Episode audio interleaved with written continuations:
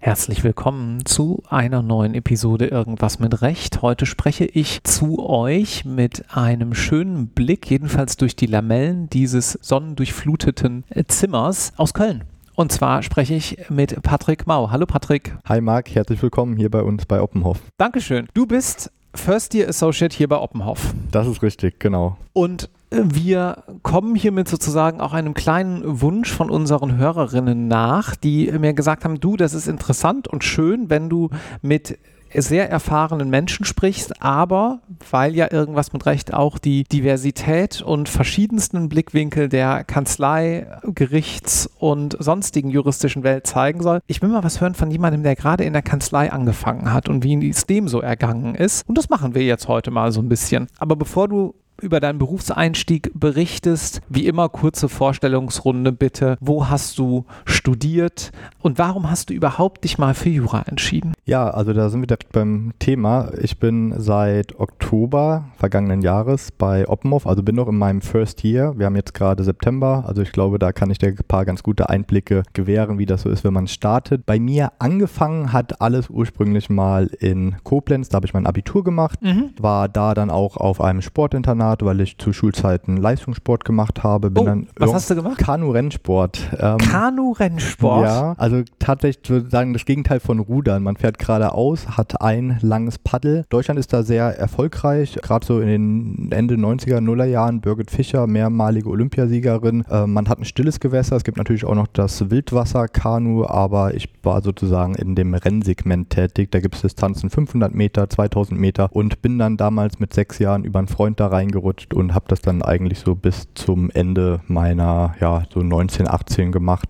Als dann irgendwann der Ernst des Lebens mit Abitur losging, hatte ich dann. Okay, warte. Jetzt müssen wir.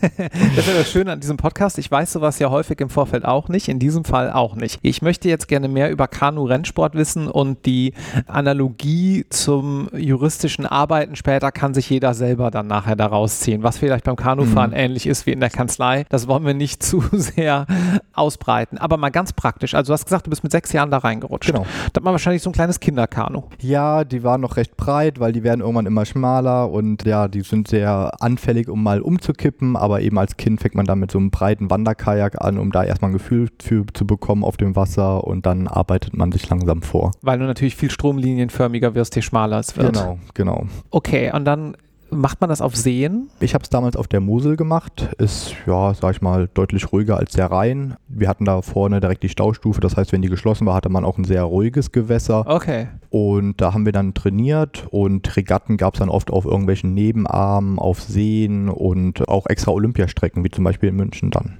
Wie läuft so ein Rennen ab? Also ist man One gegen One oder sind es äh, sechs oder acht Leute, die starten? Macht man das immer alleine? Sowohl als auch. Also man später, wenn es dann Richtung Kader geht, dann hat man oft irgendwie, dass man sich festlegt auf ein Zweier-Kajak bis zu Vierer-Kajak. Es gibt auch viele, die fahren nur Einser, aber am Anfang ist man sozusagen in jedem Segment vertreten und fährt von Einer bis Vierer Kajak. Also es ist ein toller, es ist kein Einzelsport, mhm. sondern ich bin da, hatte damals einen, einen Zweier-Buddy, mit dem ich dann auch wirklich so durch dick und dünn gegangen bin und man, man lernt halt in frühen Jahren auch so eine gewisse Teamplayer-Eigenschaft kennen und das ist eben gut.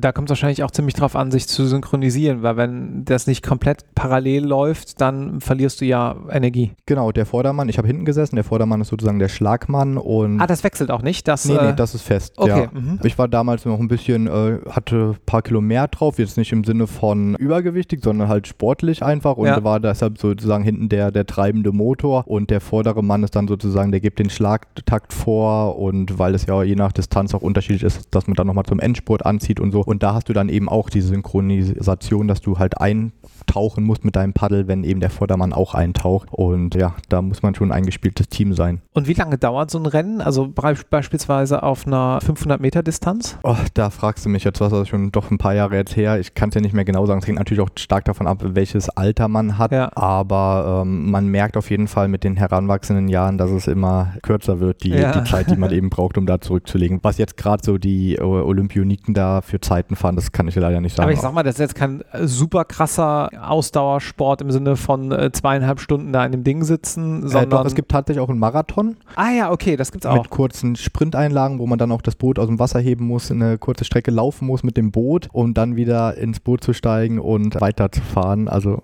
ich bin Radfahrer ja. und ich fahre eigentlich Rennrad, aber das klingt ja so ein bisschen wie so ein Gravel-Rennen, ne? wo man dann mal noch über den Fluss sein Rad tragen muss und dann hinten geht es wieder weiter. Und das gibt es auch im, im Kanu-Bereich. Genau, so eine Art Triathlon ohne Fahrrad daneben nur. Ja, doch, äh, also es gibt auch teilweise, gab es auch Wettkämpfe, da musste man dann auch noch ein Stück joggen, bevor man dann ins Boot gestiegen ist. Schwimmen musste man vorher. Das waren eher dann Ausnahmen, aber grundsätzlich die klassische olympische Disziplin ist das reine Kanufahren als solches. Ich könnte mir vorstellen, dass du da dann ja doch Resilienz Resilienz ziemlich gelernt hast. Ne? Also sich durchzubeißen, dauerhaft an einem Thema dran zu bleiben, das muss ja sozusagen von selber kommen, wenn du da langfristig in diesem Bereich durchhältst. Auf jeden Fall, um jetzt nochmal auf den Kanzleialltag auch zurückzukommen. Tatsächlich, wenn ich Bewerbungsgespräche hatte, war das Kanufahren immer eines der Themen im Bewerbungsgespräch. Also da ist immer gerne drauf eingegangen worden und fand ich auch gut, weil ich habe auch selber viel aus diesen Jahren mitnehmen dürfen. Dadurch, dass man halt an Zeiten gebunden war, man musste sich mit anderen anderen absprechen, weil man ja gemeinsam trainiert hat und eben auch so eine gewisse Disziplin eben, dass man eine, früh eine Routine kennenlernt und sowas. Also mir hat das persönlich zumindest viel mitgegeben und das war eine tolle Zeit, die ich nicht missen möchte und hat sich auch irgendwie ein Stück weit bis zu meinem heutigen Leben fortgeführt, weil ich später auch im Bereich äh, Sportrecht promoviert habe und ich glaube, das hätte ich alles nicht gemacht, hätte ich nicht damals irgendwie schon in ah, jungen ja. Jahren den Sport kennengelernt. Wo hast du promoviert? In äh, Köln, an der Universität Köln. Also ich habe damals in Bonn studiert, habe da auch mein erstes Start Staatsexamen gemacht, den Schwerpunkt und bin dann für die äh, Promotion an die Universität Köln gewechselt. Und wann bis wann warst du in Bonn? 2011 bis, ich glaube, 2015. Ah, da haben wir uns gerade noch so überlappt. Ja, ja, ja, ich war 2007 bis 2011 in Bonn. Das gute Bonner Juridikum. Ja, es war, also ich, ich mochte Bonn, war jetzt nicht so weit weg von, von Koblenz, ja. aber ist eine schöne, nette Stadt, auch eine gute Studentenstadt und aber irgendwann wollte ich dann auch mal ein bisschen weiterziehen und dann hat mich nach Köln verschlagen. Ja, dabei belassen wir es mal. okay, und dann hast du in Köln promoviert im Sportrecht. Wir haben ja hier auch ein, zwei recht bekannte Sportrechtler, ne? Ja, ich hatte damals, ähm, also es ist eigentlich das Institut für Strafrecht gewesen. Ah. Ich war bei Professor Wassmer. Das hatte sich damals angeboten, weil zu der Zeit, als ich mit dem ersten Staatsexamen fertig war, wurde gerade das Anti-Doping-Gesetz verabschiedet. Hatte dann damals ein Fachseminar darüber geschrieben und mein Doktorvater meinte halt, das wird sich doch anbieten für eine Doktorandenarbeit und fand ich dann eben aufgrund meiner Vergangenheit im Bereich Leistungssport sehr spannend und auch ein Thema, was mir dann irgendwie leicht von den Fingern gegangen ist, das runterzuschreiben. Und Herr Professor Ort war mein Zweitkorrektor. Das ist ja auch so eine Koryphäe hier im Bereich Sportrecht und ja, war dann äh, bestens betreut von den beiden. Ja, ist eine runde Sache, ne? Auf jeden Fall. Die Geschichte lässt sich gut äh, sozusagen äh, verkaufen und macht Sinn. Wer, was wir noch nicht beantwortet haben, ist, warum Jura? Ja, also tatsächlich, ich gehörte nicht zu den Leuten, die schon in der fünften Klasse wussten, dass sie Arzt, Anwalt oder sonst etwas werden wollen, sondern ich habe mein, mein Abitur gemacht. Ich hatte mich schon immer mal so ein bisschen für den Bereich Recht interessiert, eher auch so Richtung Wirtschaft, hatte mir dann ein Semester auch mal BWL angeschaut, aber habe dann früh gemerkt, dass mir das doch ein bisschen zu mathelastig war.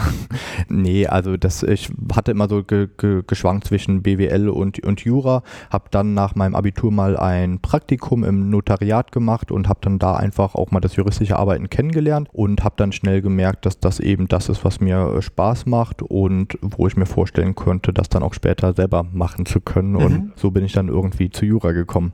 Wir gehen gleich noch mal ein bisschen darauf ein, was du genau heutzutage inhaltlich machst. Aber weil es gerade an dieser Stelle passt, was ist in deiner jetzigen Tätigkeit anders, als du es dir vielleicht zu Abiturzeiten oder in den ersten Semestern vorgestellt hast? Gute Frage ich glaube, jeder, der mit einem Jurastudium beginnt, gerade in der heutigen Zeit von Netflix, man guckt sich Serien an, da fällt mir natürlich direkt erstmal Suits ein. Man denkt, ach, das ist so das Kanzleileben. Es gibt ja auch diverse andere Filme über Anwälte, wo man dann sieht, die treten im Gerichtssaal auf. Da gibt es dann eine, eine, Jury. Da haben wir ja natürlich in Deutschland ein ganz anderes System. Aber das ist so erstmal das Bild, was man als Laie, sage ich mal, vom, von der anwaltlichen Tätigkeit vermittelt bekommt. Man merkt dann aber doch recht früh, wenn man ein Praktikum macht irgendwo, dass der Arbeitsalltag doch ein bisschen anders aussieht aussieht, dass man nicht jeden Tag beim Gericht ist, sondern eben auch der, der Alltag dadurch geprägt ist, dass man viel eben auch der Austausch mit Kollegen, dass man fachübergreifend arbeitet, viel auch, ja, auch Schriftsätze entwirft und so. Und das war so eine der ersten Erkenntnisse, sage ich mal. Ja, ich glaube auch, viele haben eine Vorstellung, dass Plädieren und dieser Verhandlungsaustausch, nenne ich das mal, es ist ja gar nicht immer Verhandeln. Oft ist es ja auch einfach das Austauschen von Argumenten und danach kommt man erst zu einer Verhandlung, dass das einen viel größeren Anteil an der juristischen Tätigkeit hat, als es dann häufig hat, ne? weil vieles findet dann doch auch einfach noch immer in Textform statt. Auf jeden Fall. Und es ist oft auch gar nicht so sehr, dass man bereits einen fertigen Streit hat, den man ja. irgendwie lösen muss, sondern man ist oft im, im Vorfeld auch einfach tätig, Klar. sondern arbeitet eher in die Richtung, zukünftige mögliche Streitpunkte zu vermeiden, indem man gemeinsam mit Unternehmen und mit Mandanten Lösungswege entwickelt, die für alle Parteien eben die bestmögliche Lösung sind, um es dann eben erst gar nicht so weit kommen zu lassen, dass es da später irgendwie ein Konfliktpotenzial geben könnte. Also man ist sehr viel auch im Vorfeld beratend tätig. Und das machst du im IP-Recht, Genau. Im Markenrecht, gewerblichen Rechtsschutz. Im gewerblichen Rechtsschutz. Ich wollte zu damals schon in Studienzeiten eigentlich das als Schwerpunkt machen. Es wurde meinerzeit nicht in Bonn angeboten, wollte dann das eigentlich an der Universität in Köln als Schwerpunkt machen. Da hatten sie aber dann kurz vorher die Studienordnung ge geändert. Da hätte ich noch ein Zusatzseminar schreiben müssen und dachte, nee, das würde mich jetzt wieder ein, zwei Semester noch kosten. Deshalb hatte ich dann den Schwerpunkt in Bonn gemacht. Aber dann mein Referendariat genutzt, um mir eben auch diesen Fachbereich dann mal anzuschauen. Und der hat mir so gut gefallen, dass ich gesagt habe, ja, das möchte ich später machen. Wo warst du da im Referendariat? Hier bei Obmov tatsächlich. Naja, ja. ich habe es mir schon gedacht. Ich wusste es im Vorfeld wirklich nicht. Aber es ist halt dann doch häufig die Geschichte, ne? Ja. Dass viele in ihrer Referendariatsstation am Ende mhm. dann auch landen. Also das ist toll, weil man weiß natürlich ein Stück weit, auf was man sich einlässt. Ich habe auch vorher viele Praktika und wissenschaftliche Mitarbeiterstellen in anderen Kanzleien gehabt. Aber gerade jetzt so zum Berufseinstieg als Anwalt, ich kannte das Team schon, ich war ein Stück weit eingearbeitet. Natürlich ist das anwaltliche Arbeiten später nochmal etwas anderes, aber es war nicht so komplettes Neuland, was man betritt, sondern mhm. man weiß halt eben, ey, das ist eine coole Atmosphäre, mit der ich hier arbeiten werde. Und dann ist mir natürlich der Entschluss auch sehr leicht gefallen, da dann meinen Berufseinstieg zu machen. Gut, und was machst du inhaltlich? Fangen wir vielleicht mal für diejenigen, die entweder total fachfremd sind und ein kleines bisschen fortgeschrittener in ihrer Karriere und auch für diejenigen, die noch gar nicht so viel Orientierung haben, weil sie sich vielleicht in den ersten Semestern befinden, ganz am Anfang an. Grundlagen Markenrecht. Da kann man eine Marke anmelden und dann hat man da ein Schutzrecht. Stimmt's? Ja, stimmt so. So ungefähr? Ungefähr, genau. Okay. Also ich sag mal, der gewerbliche Rechtsschutz ist ein bunter Strauß an verschiedenen Rechtsgebieten in sich selber, weil also du hast es angesprochen, das Markenrecht ist ein Gebiet davon, es gibt das Urheberrecht noch, das, den unlauteren Wettbewerb, also da kommt wirklich vieles zusammen. Markenrecht ist ein Feld davon, das ich auch sehr spannend finde. Das ist ein Punkt, warum ich auch gesagt habe, mir gefällt dieses Rechtsgebiet als solches, weil man das erste, oder ich hatte das Gefühl, ich habe das erste Mal auch etwas, was ich greifbar habe. Es gibt sogenannte Wortmarken, das ist ein reiner Wortbestandteil, wie man ihn halt aus dem Schriftbild kennt. Es gibt sogenannte Wortbildmarken, das ist eine Kombination aus einem Bild, also einem Logo mit dem jeweiligen Schriftzug. Irgendwas Und mit Recht ist zum Beispiel eine Wortbildmarke. Sowas zum Beispiel, genau. Ja. Oder halt auch reine Bildmarken. Ich will jetzt keine Marken nennen, aber man kennt es eben. Es naja, also das das Nike-Zeichen oder ein genau. Apple-Logo oder was der auch immer. von Apple, genau. Das, das ist, ähm, das ist ein klar. klassisches Bildzeichen. Mhm. Und das fand ich irgendwie spannend, weil das gehört natürlich auch zum wirtschaftlichen Vermögensschatz eines Unternehmens, eben sich solche Rechte sichern zu lassen, weil man hat als Unternehmen ja auch ein Interesse, dass jetzt kein Dritter kommt und das gleiche Logo benutzt, weil man sich natürlich auch damit identifiziert und beim Kunden abheben möchte. Und das war das erste Mal, dass ich Markenrecht, man, es gibt eine Markenverwaltung, da entwickelt man entweder gemeinsam mit dem dem Mandanten eine Marke oder man schaut, gibt es die Marke schon, können wir die so schützen lassen, was gibt, sind da für Voraussetzungen, wo könnte es eventuell haken? Und man sieht halt auf einmal dieses Schriftbild oder diese, dieses äh, Logo und äh, ja, ich habe auf einmal irgendwas Greifbares und es ist dann natürlich auch viel Recherche, man schaut, was gibt es da bereits schon, was könnte ähnlich aussehen und das war eben das, was man vielleicht auch im Studium oft von anderen, die kein Jura studieren, gesagt bekommt, ist das nicht ein sehr trockenes Gebiet, da muss man doch viel auswendig lernen und da hat mir auch damals dann äh, früh, habe ich gemerkt, das ist das komplette Gegenteil. Also es ist wirklich nah am Leben dran, es ist das tägliche Leben und man wird auch täglich damit konfrontiert. Und das hatte mir eben so an diesem Gebiet gefallen. Gut, dann lass uns doch noch mal ein bisschen tiefer in das Rechtliche einsteigen. Also, ich mache jetzt einen Laden auf. Wir bleiben aber bei meinem Beispiel. Ich mache einen Podcast auf, nenne mhm. ihn irgendwas mit Recht, mache so ein Logo mit irgendwie Paragraphen in den Haaren, wie ihr das hier kennt.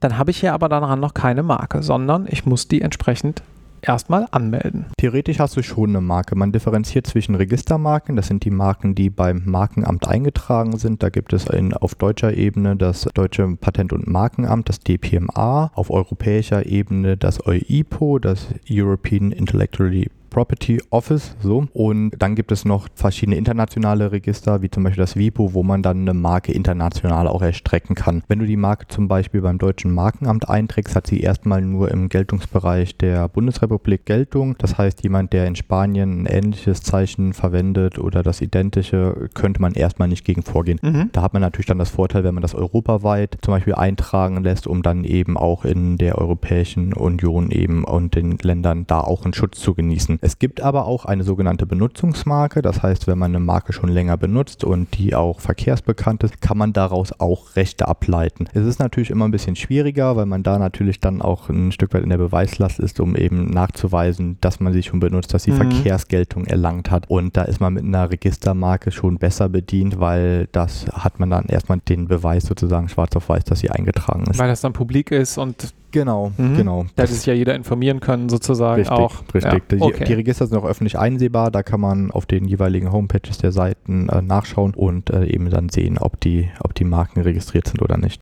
aber die sind nur für bestimmte Einsatzzwecke eingetragen. Ne? Es gibt dann eine gewisse Ordnung nach Klassen und da muss man sich dann entscheiden, wofür man die Marke registriert. Genau, es gibt die sogenannten Nizza-Klassen. Da gibt es zum Beispiel das Segment Textilien, Dienstleistungen und die sind wirklich sehr speziell. Also da gibt es dann auch jeweils Unterkategorien und ich habe jetzt noch keine Marke für einen Podcast eingetragen, aber ich bin mir sehr sicher, wenn man da Online-Marketing eingibt, dann findet man auch sicherlich irgendwie einen Podcast als Unterkategorie. 35 und 42 und noch ein bisschen was drumherum, wenn genau, ich mich recht wär, entsinne. Das, ja. das müssten die Klassen sein und da gibt es dann eben die Unterkategorien, wo dann auch dann man in der Regel fündig wird. Aber das bedeutet, wenn jetzt jemand einen Friseursalon für Juristen aufmachen möchte und er hat ein Logo, das ähnlich aussieht und ich bin mir ziemlich sicher, dass ich damals nicht das auch in der Klasse habe schützen lassen, weil es wäre rausgeworfen Geld, weil je Klasse kostet die Marke dann ja noch ein bisschen mehr. Dann ginge das grundsätzlich, oder? Grundsätzlich ginge das. Also wenn man was komplett anderes macht, dann ginge das theoretisch schon. Es gibt immer mal wieder Fälle, wo dann trotzdem versucht wird, dagegen vorzugehen. Wenn du eine Marke einträgst, dann wird das erstmal publiziert. Das heißt, das Markenamt gibt das bekannt und dann haben Dritte eben die Möglichkeit, innerhalb von drei Monaten einen sogenannten Widerspruch dagegen zu erheben. Wenn da keiner erfolgt, dann wird die Marke eingetragen. Aber auch auch gegen eine eingetragene Marke kann man dann theoretisch später immer noch vorgehen.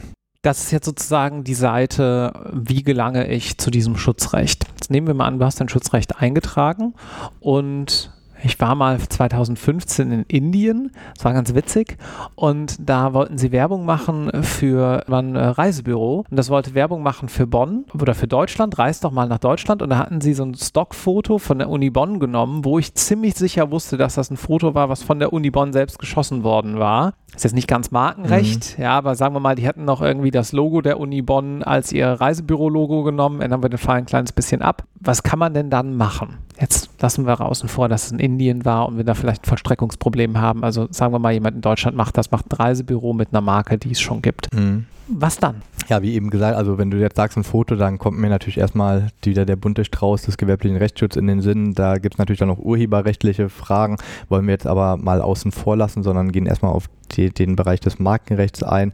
Ja, es ist natürlich schwierig. Also wenn man jetzt sagt, Indien, ganz anderer Kontinent, da ist, ist natürlich, also das ist auch ein, was ich immer sehr spannend finde an diesem Rechtsgebiet, dass man auch viele internationale Auseinandersetzungen in dem Sinne hat oder auch viele grenzüberschreitende Streitigkeiten in dem Sinne, was auch immer wieder die Sache sehr spannend macht. Ähm, es gibt verschiedene Möglichkeiten. Es kommt dann auch darauf an, zum Beispiel handelt sich es bei dem Logo jetzt nur um Plakat, das das Reisebüro bei sich im Fenster hängen hat, oder ist es zum Beispiel eine Webseite, die auch hier von Deutschland aus abrufbar ist. Mhm. Das sind einfach immer dann verschiedene Faktoren, was man dann auch am jeweiligen Einzelfall dann eben prüfen muss, was für Möglichkeiten man da hätte. Und Ziel und Zweckrichtung ist immer unterlassen. Genau, also sage ich mal, wenn du jetzt, nehmen wir mal einen einfachen Fall, du hast zwei deutsche Unternehmen, Unternehmen, die benutzen die, der eine hat schon die so ältere Registermarke, der andere hat sie neu eingetragen. Jetzt wird das ältere Unternehmen darauf aufmerksam und möchte das natürlich unterbinden. Da gibt es die Möglichkeit, erstmal eine Berechtigungsanfrage zu stellen. Das ist erstmal so ein förmliches Schreiben, wo man fragt, wie kommen Sie auf die Idee, dieses Schutzrecht nutzen zu dürfen. Die nächste Eskalationsstufe wäre dann eben eine Abmahnung zu schreiben mit einer strafbewährten Unterlassungserklärung, indem man dann eben die Gegenseite auffordert, diese abzugeben und und dann es zu unterlassen, zukünftig dieses Bildrecht zum Beispiel zu benutzen. Und ja, wenn man dann die sagt, nee, die möchten wir jetzt nicht abgeben, dann wäre natürlich die nächste Ebene, dass man dann entweder eine einstweilige Verfügung beantragt oder wenn da die Frist schon abgelaufen ist oder der Zeitraum, wo man das machen kann, dann eben vor Gericht normal Klage erhebt. Und die Stoßrichtung, das klang ja jetzt auch immer mal wieder durch. Wettbewerbsrecht ist eigentlich sozusagen, dass fairer Wettbewerb garantiert werden soll. Und da ist das Markenrecht ja dann ein Teil des Ganzen. Genau, das Markenrecht ist ein Teil des Ganzen. Ein fairer Wettbewerb, da haben wir ja auch hier in Deutschland das Gesetz des unlauteren Wettbewerbs, das UWG, das ist einfach, also es soll eine gewisse Parität geschaffen werden, dass eben alles fair abläuft. Das UWG, um da einen kleinen Exkurs zu machen, das sieht natürlich vor, dass man nur lauter werben darf, also man darf jetzt keine Behauptungen in den Raum stellen, die erstunken und gelogen sind, sondern es soll irgendwie gleiche Wettbewerbsbedingungen für alle geschaffen werden. Also sowas wie unser Softgummi hilft beim Abnehmen. Je mehr sie essen, desto größer ihr Gewichtsverlust. Ja, es ist ein ähm, spannendes Beispiel. Ich habe letztens einen Beitrag zum Greenwashing geschrieben. Da sind wir gerade beim aktuellen Thema Nachhaltigkeit. Was ist Greenwashing? Greenwashing ist, wenn jetzt zum Beispiel ein Unternehmen schreibt, unsere Produkte werden nachhaltig hergestellt, wir haben keinen CO2-Ausstoß. Also Unternehmen versuchen natürlich auch, weil in unserer heutigen Gesellschaft ist Nachhaltigkeit und Umweltschutz natürlich ein großes Thema. Das wollen auch Unternehmen nutzen, indem sie natürlich auch viel viele,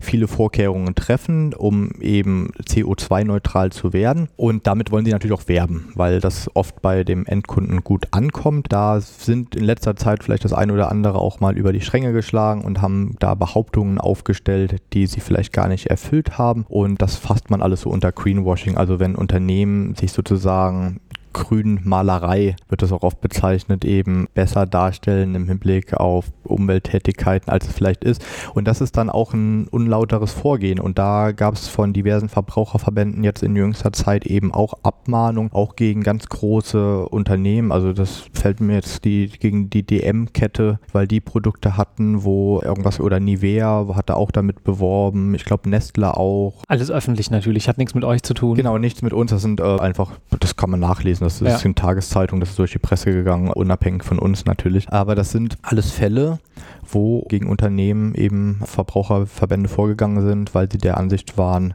das ist nicht ganz lauter, was hier erfolgt. Und die EU ist da natürlich auch drauf aufmerksam geworden und da ist jetzt schon der ein oder andere Entwurf in Planung, um da eben das alles jetzt in eine Form zu gießen, wie zukünftig geworben werden darf.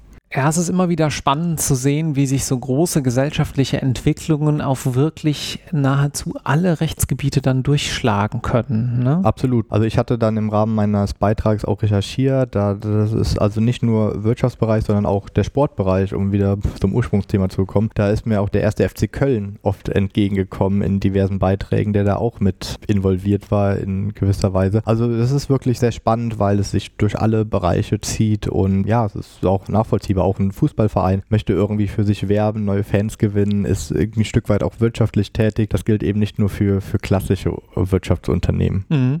Und du hast mir im Vorfeld verraten, du machst auch so ein bisschen was im Bereich eines nicht ganz unwichtigen Social Media Accounts eines ehemaligen Formel 1 Profis. Genau, das ist auch publik. Ich glaube, deshalb können wir hier auch darüber sprechen. Wir betreuen einen ehemaligen Formel 1 Welt, also ist er ist mehrfacher Weltmeister. Ja, okay, Sebastian Vettel. Genau, Sebastian Vettel. Wollen wir nicht in Berg halten. Ja, und da sind wir auch wieder beim, beim Sport. Das ist äh, spannend, weil Herr Vettel hat nach Beendigung seiner Formel 1-Karriere auch damit begonnen, sein Social-Media-Profil auf Instagram aufzubauen. Und da sind wir auch beratend tätig, weil auch in der heutigen Zeit von Social Media, ich meine, wir, wir nehmen gerade einen Podcast auf und sitzen in einer Kanzlei. Das war vielleicht vor einigen Jahren auch noch nicht vorstellbar, aber es ist einfach unserer heutigen Zeit geschuldet, dass der Bereich soziale Medien dazugehört, mhm. sei es jetzt ähm, ja, YouTube, Instagram oder auch Podcast auf Spotify oder wo sie sonst überall ausgestrahlt werden. Und das haben natürlich auch Unternehmen erkannt. Ich meine, welches Unternehmen ist heutzutage nicht auf irgendwelchen sozialen Medien vertreten? Das gilt genauso wie für Kanzleien eben auch für, für Leistungssportler. Und das ist sehr spannend, weil auch da gibt es diverse Fallstricke. Es gibt EU und deutsche Gesetze auch, die eben sagen, wie muss zum Beispiel ein Beitrag, da sind wir auch wieder beim Thema gewerblicher Rechtsschutz, wie muss ein Beitrag kenntlich gemacht werden, zum Beispiel, wenn man eine Kooperation hat. Hm. Wenn jetzt ähm, ein Content Creator oder sogenannte Influencer eine Partnerschaft mit einem Unternehmen haben, da ein Produkt bewerben, dann äh, stellen sie das Produkt ja in, mit ihrem Beitrag in den Vordergrund. Vorteil von einem Social Media oder von Influencer Marketing ist ja immer, dass die Leute, die einer Person folgen, da auch eine persönliche Bindung haben und deshalb vielleicht auch eine besondere Sympathie eben für das Produkt entwickeln oder empfinden, was dann auch der oder die Influencerin für da bewirbt. Und da muss man eben auch aufpassen, weil Beiträge müssen kenntlich gemacht werden als Werbung. Man, man kann nicht einfach was bewerben und das dann sozusagen unter den Teppich kehren, dass es sich dabei eigentlich um eine Kooperation handelt. Da, da muss der Verbraucher eben oder der Konsument drüber aufgeklärt werden. Und da sind wir auch wieder im Bereich lauterer Wettbewerb. Und da gab es auch in der Vergangenheit auch viele Streitigkeiten, wie das kenntlich zu machen ist. Und da kommt dann wiederum die Kanzleien ins Spiel, die da dann eben auch Unternehmen oder auch größere Content Creators beraten, dass sie da alles richtig machen. Ja, da gibt es alles Mögliche. Gerade dann auch wieder in der Schnittstelle zum Thema Medienrecht sind das dann häufig dieselben Persönlichkeiten, die da im Vordergrund stehen. Wir haben neulich eine schöne Folge aufgenommen mit Christine Straub, die Richterin im Landgericht München war. Die ist jetzt gerade abgeordnet worden ans Staatsministerium und äh, hört da auch gerne nochmal rein, wenn ihr zu diesem Themenkomplex noch ein kleines bisschen mehr hören möchtet.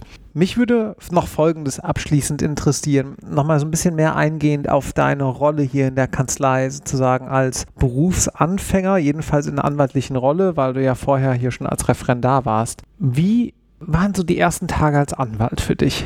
Was war anders? Also, als ich damals als Referendar begonnen hatte, war noch Corona, das heißt, es war alles so ein bisschen anders. Es waren viele im Homeoffice, das hatte sich dann geändert, als ich als Anwalt nach dem Examen eingestiegen bin. Und meine ersten Tage, deshalb hatte ich natürlich so ein Stück weit Leid-Einstieg, weil ich ja schon mein Team kannte aber es hatte, ja, es war teuer. Also man hat als Einsteiger bekommt man erstmal diverse Schulungen, wie das heutzutage ist. IT ist ein großes Thema in Kanzleien und da muss man auch dann entsprechend geschult werden. Aber ich kannte ja schon das ein oder andere Mandat eben aus meiner Referendariatszeit und wurde dann herzlich aufgenommen. Also was mir besonders gefallen hatte, wir haben einmal im Jahr ein sogenanntes Retreat. Das ist immer im Oktober und das war dann, glaube ich, zwei Wochen nachdem ich angefangen habe. Und da kommen bei uns dann auch die Standorte Frankfurt und Hamburg hinzu. Das heißt, ich hatte dann die Möglichkeit, direkt in einer lockeren Atmosphäre eben die Kollegen kennenzulernen, die Kolleginnen. Und das hat eben äh, Spaß gemacht und hat mir den Einstieg extrem erleichtert, weil man hat auf einmal ein Gesicht dazu und was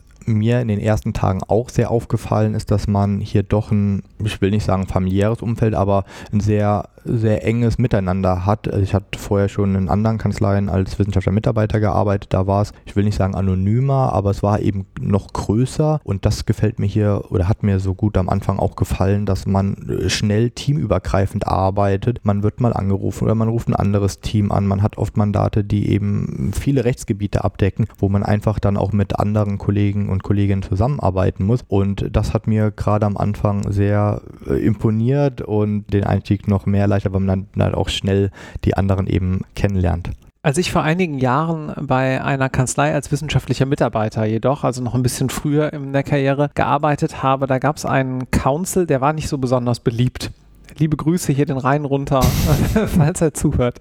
Jedenfalls nicht bei den Vimis beliebt, bei den Mandanten extrem beliebt. Ich mochte ihn auch sehr gerne. Er hatte eine Eigenart und die war, er druckte jeden Vorschlag eines Memos oder einer E-Mail an den Mandanten, war egal was es war, druckte er aus und dann ging er dann mit dem Rotstift durch. Und ich glaube, ich hatte das Glück, dass ich relativ schnell verstanden hatte, dass er das für mich macht und nicht für sich selbst. Mhm. Da konnte man nämlich ziemlich viel lernen. Und im Nachgang bin ich ihm auch wirklich dankbar, weil ich da viel über Mandantenkommunikation, guten Aufbau von Schriftsätzen, Struktur und Logik in Dokumenten lernen konnte. Wie ist das bei dir? Wie lernst du? Also man hat ja keine geblockte Zeit, wo man sagt, so jetzt zwei Stunden lang lerne ich was, sondern ist ja alles on the job. Was würdest du sagen? Was sind so Momente, wo du feststellst, ja, hier habe ich jetzt gerade irgendwie was gelernt und das nehme ich die nächsten Jahre mit?